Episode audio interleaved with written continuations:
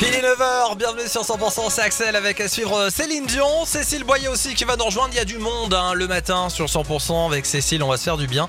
Et puis d'ici là tout de suite c'est l'info 100%. Une Cécile peut en cacher une autre, Cécile Gabod pour l'info 100%, bonjour Cécile.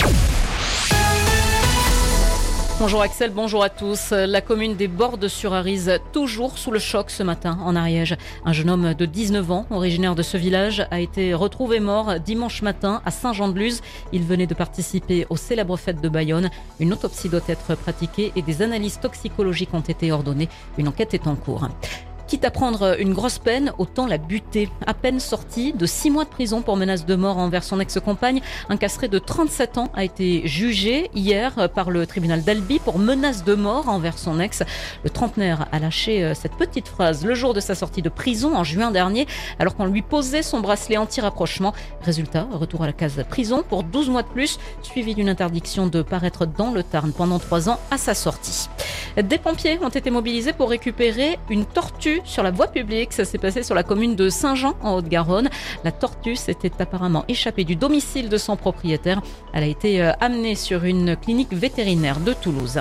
Et puis un automobiliste qui roulait beaucoup trop vite à Oloron-Sainte-Marie. Un conducteur a été contrôlé à 100 km h au lieu de 50. Un jeune de 21 ans qui s'est vu euh, retirer immédiatement son permis de conduire. Dans le Gers, la mobilisation de parents d'élèves se poursuit contre la fermeture de la crèche de Montastruc. Hier, ils se sont retrouvés devant la communauté de communes de la Lomagne gersoise à Florence. Ils souhaitaient rencontrer son président. D'autres infos à retenir dans l'actu d'aujourd'hui? Et oui, euh, Axel, il faut désormais le demander. Depuis hier, le ticket de caisse ne vous est plus remis automatiquement lorsque vous faites vos courses. Une mesure repoussée maintes fois par le gouvernement qui a pour but de diminuer l'utilisation du papier. Ambition écologique donc, mais pas forcément pratique selon les consommateurs. Axel Marouga et Nicolas Calvé sont allés traîner leur micro dans les rues de Castres hier. La mesure vient d'entrer en vigueur, mais Jean a déjà un avis bien tranché. Ben, je suis content. Pour lui, inimaginable de faire un achat sans preuve. On n'a pas de justificatif de ce qu'on paye. Déjà, on, on paye avant d'avoir le justificatif. Maintenant, on n'aura plus de justificatif du tout. Du côté d'Odette, la petite note est blottie dans sa poche ce matin entre ses viennoiseries. Elle compte bien, elle aussi, le demander. Et en papier, le dématériel, très peu pour elle. Vous avez l'informatique d'abord que nous, on peut, euh, on n'a pas été versé là-dedans, donc euh, on a des difficultés. Et moi, je n'ai pas un téléphone qui prend tout ça. J'ai un téléphone tout à fait simple, tout à fait ordinaire. Quid alors de l'argument écologique? Selon le gouvernement, chaque année, 12 milliards de ces petits tickets sont imprimés.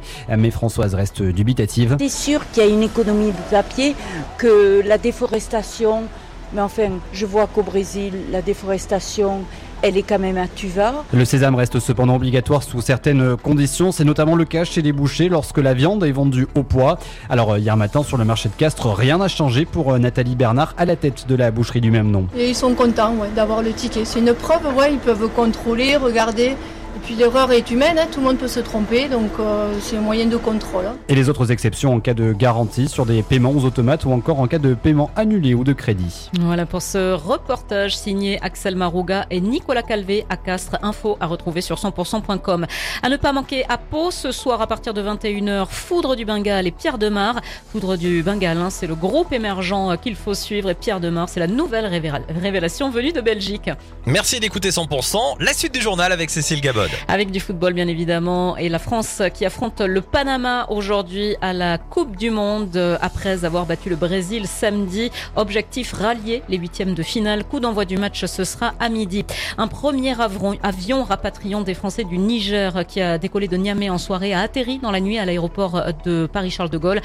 D'autres avions doivent atterrir dans la journée afin d'assurer l'évacuation des 600 ressortissants français pour une opération que les autorités souhaitent clore aujourd'hui à la mi-journée. L'actu continue, prochain rendez-vous à 10h.